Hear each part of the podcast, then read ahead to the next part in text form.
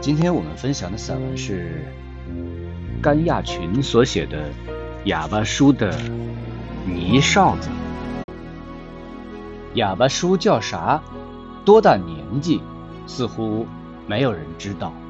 他的养父母直接叫他哑巴。有时不开心，哑巴喊得全村庄的人都听得见，那声音像拎起来似的，随时准备灌下来砸人。可唯独被叫到的人没有听到。我们小伙伴之间吵架再凶的时候，不是掐架，也不是骂，而是大喊对方父母的姓名。这是特别恶劣的事。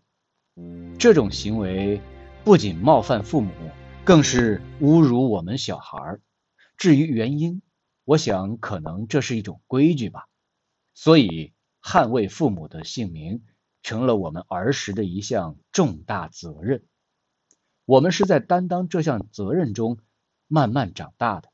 事实上，我们时不时的失责，可好像又没有人追究我们的责任。在村里，没有人捍卫哑巴叔的名字。当然，捍卫与否对哑巴叔没有任何意义。他的名字。永远藏在村里的户口册上，似乎有些奢侈。据说哑巴叔领来时健健康康的，否则谁会领养一个病孩呢？他被领养的第三年，他的养父母生下了自己的儿子。村里的老人说，如果不会生养孩子，先领养一个，过几年肯定会生一个。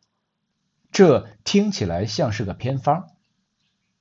养父母有了自己的孩子，自然他在家里的境遇就每况愈下。不久，他得了一场大病。养父母没有给他治疗，他落下了病根听不见别人说话，他成了一个哑巴。他那个有声音的名字，不再属于他。哑巴叔大多时候在看管他们家的自留地，既防鸟又防人。谁靠近他家的自留地，他就呜呜啊啊的赶出来，手里抓着一把扫帚，扫帚上面的细竹梢全都掉光了，留下几根硬硬的竹梗，像一只肿胀的鸡爪子。尽管他兢兢业业看守家园。但时常挨打，因为挨骂对他无效。养父倒不怎么打他，养母打起来可凶了，用棍子劈头盖脸的打过去。哑巴叔不会喊救命，只会呜呜啊啊，呜呜啊啊，声音覆盖着恐怖，似乎能把人钳住。养母是个能干的人。地里的活一点儿也不亚于男人，锄地、施肥、挑担，利索而不打折扣。家里的活也样样做得漂亮，纺纱、织布、织毛衣，似乎什么都会。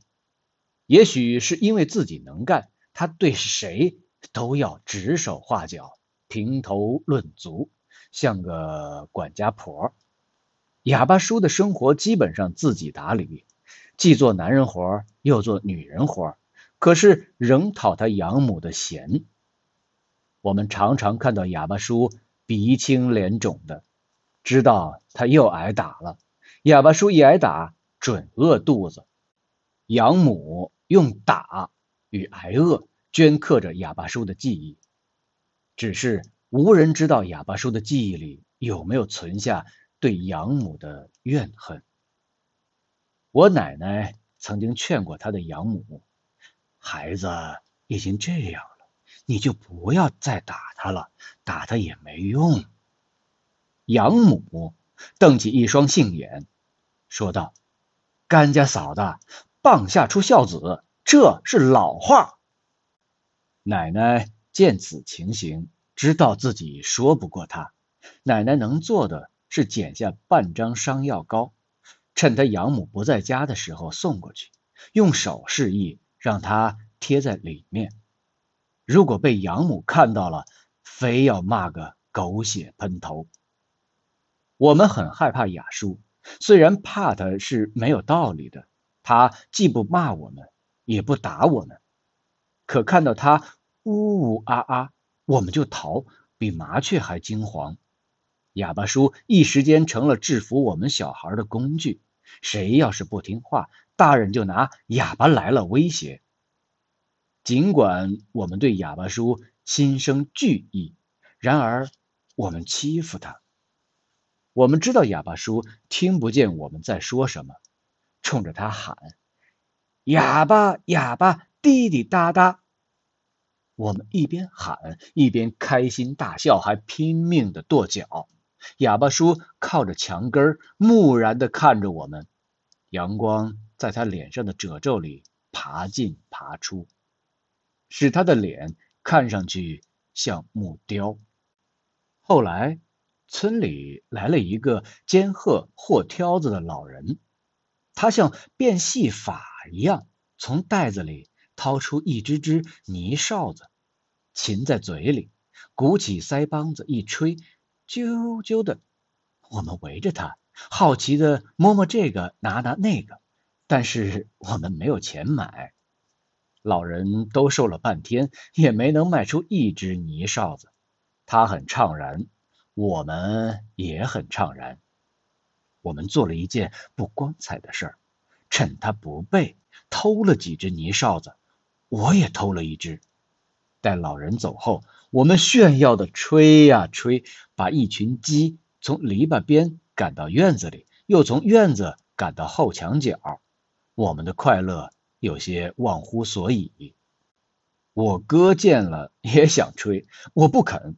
结果晚上他就向父母告发我了，我被父亲痛打一顿。我不甘心，又检举了另外两个人。那两个人也被父母亲结结实实的打了一顿，我像示众一样被拖到院子里挨打，旁边站着哥哥，他似乎有些幸灾乐祸，又有些尴尬，眼睛偷偷瞄一下，再偷偷瞄一下。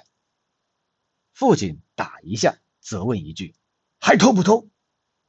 我捂着屁股，拖着哭腔答道：“再也不敢了。”父亲仍不满意，继续打我屁股。哑巴叔当然不可能听到，但他看到了。他一步一步走过来，用手比划着别打了，嘴里呜呜着，一边还用自己的身体替我挡住父亲的棍子。我哭着，手里还紧紧捏着泥哨子。母亲掰开我的手，把泥哨子扔到地上。用脚踩，顺手拧了几下我的嘴巴。我见状，哭得更厉害了。我哭的不是屁股上疼，而是地上那只被踩坏的泥哨子。哑巴叔低下头捡起那只泥哨子，嘴里发出一串的呜呜声。母亲白了哑巴叔一眼，也剜了我一眼。我趁机又大哭几声。小孩子对挨打有记忆，但对肉体的疼痛忘得很快。第二天，我们又继续没心没肺的玩开了。不久，我发现哑巴叔蹲在水缸边，对着那只残缺的泥哨子左看看右瞧瞧，一脸的专注。我很想把泥哨子拿回来，但一想起父亲的棍子，此念头立马被掐灭了。也不知道是谁发现的，说是哑巴叔在捏一只只泥哨子，大家感到很惊奇，在泥哨子的诱惑下推推搡搡，挤到哑巴叔跟前儿。哑巴叔伸出手递给我们他捏的泥哨子，我们小心的接过，泥哨子软软的，还很湿，我们顾不得了，含在嘴里一吹，没有声儿。哑巴叔的泥哨子也是哑的。我们比划着，可我们比划不出声音的形状。哑巴叔在我们的比划中领会到了另外的意思，他给我们捏起小动物来，两只母鸡，一只伸长脖子，似乎想喝水，另一只翘着屁股，好像在寻找小虫子吃。一只鸭子更好玩，单腿站立，脖子一扭，整个头塞进了翅膀里，它在打瞌睡。他捏呀捏，又捏出一只公鸡来，胖墩墩的肚子上长出了一对翅膀，一双结实的鸡爪子牢牢撑起鸡肚子。不一会儿，公鸡的头也装上了。哑巴叔还给公鸡长上漂亮的冠。我兴高采烈的大喊大叫，把手伸向哑巴叔。哑巴叔的泥公鸡站到了我的手上，一旁的小伙伴们羡慕极了。他们干脆学着鸭走路、学羊吃草的样子，给哑巴叔描绘了一个动物庄园。我们围着哑巴叔开心的笑着，哑巴叔看着我们，嘴里呃呃，慢慢的，哑巴叔的脸舒缓了，似乎也想笑。可怜的哑巴叔已经忘记什么是笑了，他的表情让我们觉得很恐怖。比他的呜呜啊啊更令人害怕。我们再次惊惶而逃。